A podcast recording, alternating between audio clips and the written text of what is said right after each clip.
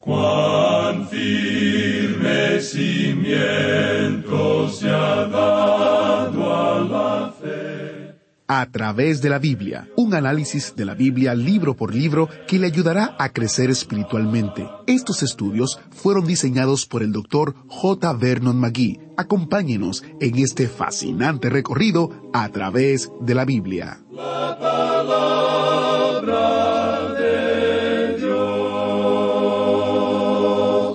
¿Ha escuchado la historia del esposo cuya esposa se fugó no solo una vez, sino dos veces para llevar una vida de prostitución? Según cuenta la leyenda, tras rechazar las súplicas de su familia para regresar, ella se vendió como esclava. Pero su esposo, siempre fiel, pagó el precio para rescatarla y comprar su libertad. Bienvenidos a través de la Biblia, el programa donde conocemos a Dios en su palabra. Soy su anfitrión, Heiel Ortiz. Aunque esta historia pareciera que es la trama de una película, es de hecho parte de la vida de Oseas y el mensaje que Dios dio a través del profeta. A pesar de ser una historia triste, el mensaje de esperanza y restauración de Dios para su pueblo es el centro y el objetivo del libro de Oseas. Acompáñenos mientras nuestro recorrido en este libro de Oseas apenas inicia.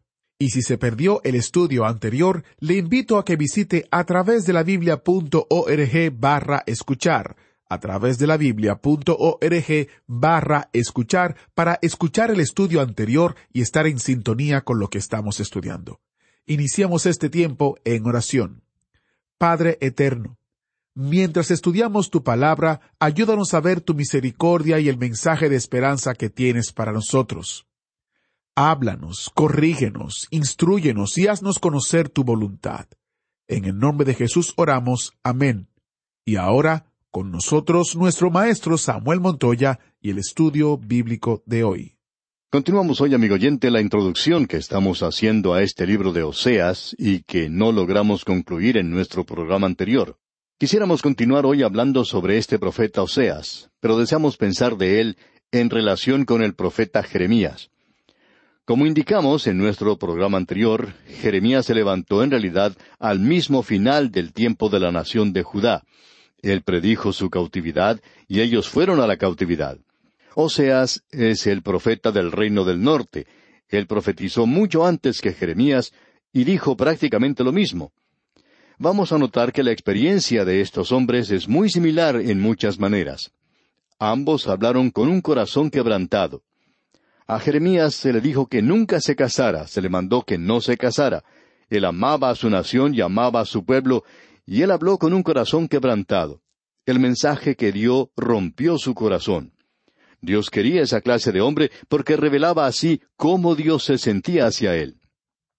Ahora, Oseas aparentemente fue un tipo diferente de hombre, y su experiencia no fue pública, su experiencia fue una experiencia muy personal y muy privada. Él sale de un hogar roto, dividido, como veremos hoy. Con lágrimas en sus ojos, fue ante la nación para contarles lo que le había ocurrido en su hogar. Y eso era exactamente lo que estaba ocurriendo allá en la nación. Él tenía el corazón quebrantado y sabía exactamente cómo se sentía Dios hacia esta gente. Usted va a descubrir aquí en esta profecía que el gran tema que él usa es el retorno hacia el Señor. Usted encuentra esto, por ejemplo, en el capítulo seis de Oseas, versículo uno, donde dice Venid y volvamos a Jehová, porque él arrebató y nos curará, hirió y nos vendará. La palabra volver ocurre quince veces en esta profecía. La palabra Efraín ocurre treinta y seis veces, y ese es el nombre, digamos, personal y tierno que Dios tenía para el reino del norte, aunque ellos se habían apartado a la idolatría. Ahora él menciona la apostasía. Ocurre tres veces en su profecía, y vamos a ver lo que la apostasía es en realidad. Esta es otra palabra que es muy mal entendida en la iglesia hoy. Y como vimos anteriormente, Jeremías también la mencionó. Oseas y Jeremías son los dos profetas que hablan en cuanto a la apostasía y una cura o un remedio para ella. Por tanto, lo que Jeremías fue para Judá en el tiempo de la cautividad del reino del sur, Oseas fue para Israel más de un siglo antes del tiempo de la cautividad del reino del norte. Ambos hablaron de una experiencia personal dolorosa. Hasta aquí, pues, la comparación que deseábamos hacer entre Oseas y Jeremías. Continuando ahora con nuestra introducción a esta profecía de Oseas, diremos que en el país de Efraín, en uno de los tantos pueblitos allí, un pueblito que no está en el mapa de este mundo, vivían dos jóvenes. Uno era un muchacho de nombre Oseas. La otra era una niña de nombre Gomer. Ellos se enamoraron, como ocurre siempre, cosa que se repite miles y miles y hasta millones de veces. No creemos que se esté forzando la imaginación al decir que se enamoraron locamente el uno del otro. Y luego, por alguna razón que no se registra, Gomer se volvió mala. Ella recurrió aún a la profesión más antigua que la humanidad conoce. Gomer había hecho las cosas que no debió haber hecho, y Oseas quedó con el corazón destrozado. La vergüenza inundó su alma, y aunque tenía el recuerdo de la ley mosaica de llevarla ante los ancianos de la ciudad y hacerla apedrear, prefirió no hacerlo.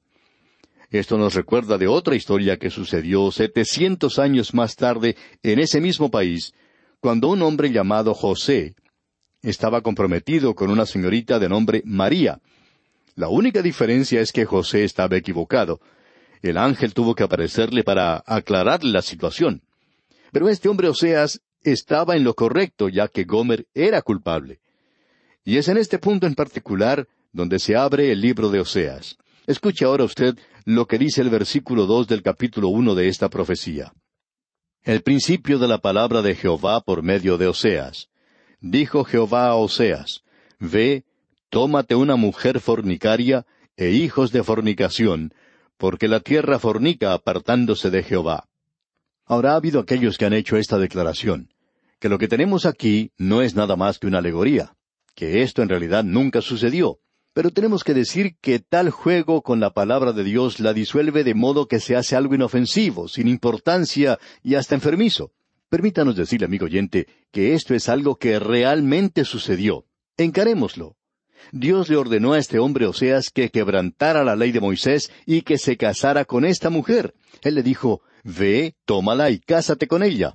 La ley decía, apedréala. Pero él dijo, Cásate con ella. Lo que Dios le ordenó a este hombre Oseas que hiciera debió haberle causado que se revelara en cada fibra de su cuerpo. Pero este hombre Oseas no objetó. Él obedeció a Dios entera, completa e implícitamente, y fue y tomó a Gomer en santo matrimonio. Él le dio su nombre, y ella entró en su hogar. Escuche usted lo que el apóstol Pablo dice al hablar de esto en su primera carta a los Corintios capítulo seis, versículo dieciséis. ¿O no sabéis que el que se une con una ramera ¿Es un cuerpo con ella? Porque dice, los dos serán una sola carne. Amigo oyente, en ese pueblito el ritmo del chisme verdaderamente se aceleró. Esa casa de Osea se convirtió en una isla desierta en medio de un mar de criticismo. Era una sala de aislamiento de la sociedad local. Un caso de lepra en un hogar no habría roto el contacto más efectivamente que esto que había ocurrido. Imagínese, este hombre casándose con esta mujer. Luego vinieron los hijos. Les nacieron tres. Permítanos darle este significado aquí. Jezreel fue el primero. Su nombre significa Dios esparcirá y Dios vengará. Dios le dijo a Oseas que la referencia era directamente a la casa de Jehú, quien había llevado a cabo las instrucciones de Dios y había destruido la casa de Acab, pero lo había hecho en odio y con gran venganza personal. Y Dios dice, yo juzgaré. Pero luego dijo, esparciré a Israel, pero habrá misericordia en mi juicio. Luego nació una niña, a quien Dios dijo que se le diera el nombre de Loruama, y que significa ella nunca conoció la compasión de su padre. Ahora eso no quiere decir que ella fuera huérfana, significa que ella no conoció quién era su padre. Esta mujer había comenzado a volverse mala otra vez. Dios está diciéndole a esta gente del reino del norte, en el día de Oseas, que ahora se ha apartado a la idolatría ustedes no conocerán mi compasión porque yo no soy su padre. Y eso nos trae al último hijo. Qué historia la que tenemos aquí, amigo oyente. Loami es el nombre de este último niño varón. Su nombre significa no son mi pueblo. Ahora, si usted desea ponerlo en singular, quiere decir no es mi hijo. Oseas dice, yo no sabía en cuanto al segundo, Pero yo sé en cuanto al tercero, porque yo no soy el padre y él no es mi hijo. ¿Qué mensaje, amigo oyente? ¿Qué mensaje para ese día y qué mensaje para este día? El liberal de hoy dice, todos son hijos de Dios. Pero Dios dice, estás equivocado, yo no tengo hijos ilegítimos, yo sé quiénes son mis hijos. ¿Creen ustedes que mis hijos son el fruto de esta clase de unión? Absolutamente no. Usted solamente es mi hijo mediante la fe en Jesucristo. Y fue el Señor Jesús quien dijo a aquellos en su día que decían, hijos de Abraham somos, y él dijo, vosotros sois de vuestro padre el diablo. Ustedes no pueden reclamar que son hijos de Dios. Amigo oyente, ¿es usted un hijo de Dios hoy? ¿O es usted simplemente un hijo ilegítimo? Usted sencillamente dice algo que no es cierto, pero usted puede llegar a ser un hijo de Dios, porque a todos los que le recibieron, es decir, al Señor Jesús, les dio potestad, o sea, el derecho, la autoridad de ser hechos hijos de Dios, aun aquellos que no hacen ni más ni menos que creer en su nombre. Esta es una historia triste, ¿no le parece, amigo oyente? Y para colmo de males, Gomer se fue de la casa, abandonó el hogar. Ahora, de seguro que usted quiere decir, bueno, ciertamente Dios va a decirle a este hombre ahora, ya has hecho todo lo que puedes, Oseas. Procuraste reformar a esta mujer y no sirvió de nada. Ella volvió a su antigua vida de ser una prostituta común. Entonces arregla las cosas, coge tus niños y déjala. Ah, pero Dios dice, ve y búscala.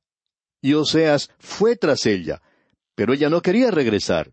Dios dijo, envía a los niños. Y estos tres niños salieron y aún así ella no quería regresar. Y como hacían las mujeres en aquel día, ella se vendió como esclava. Y este hombre Oseas fue y la compró y la trajo de regreso al hogar.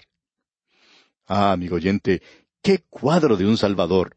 Él nos creó y nosotros le pertenecemos, pero luego somos culpables de salir y dar todo nuestro afecto, nuestro tiempo al pecado y al mundo. Y en medio de todo eso, cuando éramos aún pecadores, Él vino y nos compró con un precio, estando en esa horrible condición, para poder hacernos sus hijos legítimos, sus amados. Ahora aquí, en este punto en particular, quisiéramos poder decir que cuando ella regresó, que se volvió una esposa fiel. Pero no podemos decir eso. No lo sabemos. El libro nos deja en duda. Pero sabemos esto. Este hombre salió de un hogar cicatrizado por la vergüenza. Este hombre fue ante una nación con un corazón que estaba quebrantándose. Este hombre tenía un mensaje en el cual había fuego. Él se paró ante esta nación con un corazón quebrantado y tenía una tristeza tal que era intolerable. Lágrimas quemantes corrían por sus mejillas, y él denunció a la nación de Israel y dijo, Habéis sido infieles a Dios. Yo sé cómo Dios se siente. Yo me siento de la misma manera. Habéis quebrantado el corazón de Dios. ¡Qué cuadro! Él denunció a la nación, declaró un veredicto de culpabilidad por el crimen de todos los crímenes. Lo dijo con simpleza, pero lo dijo específicamente que este pecado era tan negro como pudiera ser y que Dios lo castigaría. Él dijo que esta nación que había conocido a Dios, esta nación a la cual Dios había redimido de la tierra de Egipto, esta nación de la cual Dios podía decir, habéis visto lo que hice a los egipcios, cómo os saqué, cómo os llevé sobre alas de águila y os traje a mí mismo, y luego ellos dan la vuelta y se fabrican un becerro de oro y no habían aprendido su lección sobre eso, porque en este mismo momento, en el reino del norte, habían fabricado dos becerros de oro, y el pueblo se había apartado del Dios vivo y verdadero. Dios dijo, Ustedes han sido infieles, están jugando a la ramera, se han apartado de mí. Ustedes me pertenecen, yo les he redimido, pero ustedes pecaron. Este pecado es lo peor en el mundo. Ahora sabemos que hay personas que dirán, creo que la incredulidad es el pecado más grande. Amigo oyente, permítanos decirle que en un sentido, la incredulidad es el pecado más grande. Si hay algún pecado que sea imperdonable, ese es la incredulidad. Pero eso no es un acto, es un estado, y todos nacemos en ese estado de rebelión contra Dios. Estamos en eso. Pero gracias a Dios, ese pecado es perdonable. Cristo murió para que cuando usted y yo ejercitáramos la fe, la fe en Jesucristo, entonces Él pudiera salvarnos. Y este pecado es perdonable. Pero la incredulidad es algo terrible, y no hay remedio para el que continúe en incredulidad. porque el remedio es confiar en Cristo, y cuando continuamos en incredulidad, rechazamos el remedio. Luego, hay quienes le dicen a uno hoy que el mayor pecado es el pecado contra la luz. Bueno, eso se acerca un poco más. Para ser perfectamente francos con usted, amigo oyente, no creemos que haya hoy algo que sea tan malo como el pecar contra la luz. Permítame hacer esta declaración.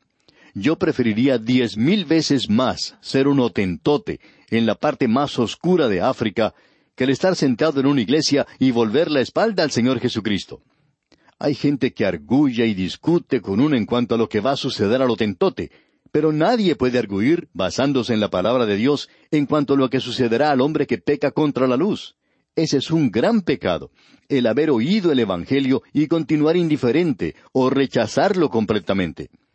Y usted, amigo oyente, no puede ir a la presencia de Jesucristo y decir que nunca escuchó que Él murió por usted y que usted debe confiar en Él para ser salvo. Hay gente que entrará en su presencia y dirá eso.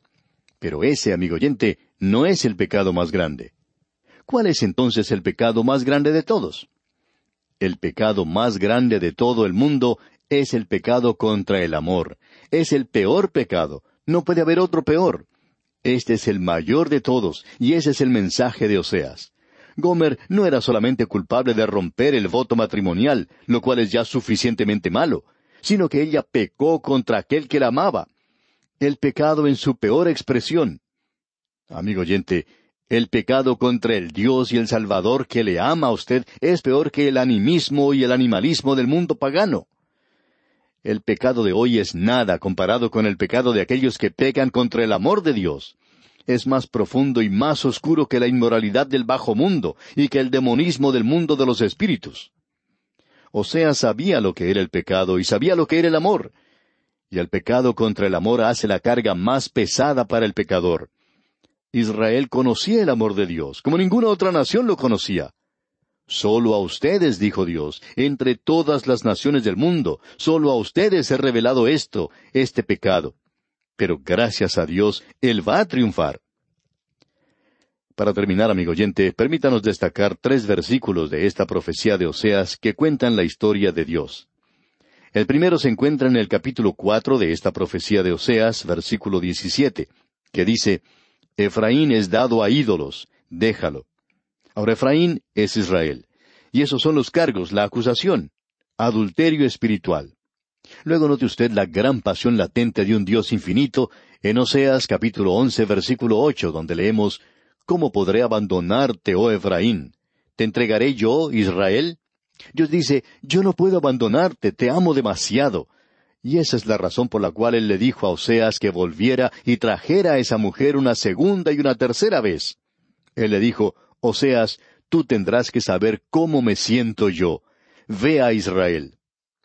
Luego, el tercero y último versículo que deseamos destacar se encuentra en Oseas capítulo catorce versículo ocho, donde leemos Efraín dirá, ¿qué más tendré ya con los ídolos? Yo lo oiré y miraré, yo seré a él como la haya verde, de mí será hallado tu fruto. Esa es la victoria, y Dios va a obtenerla.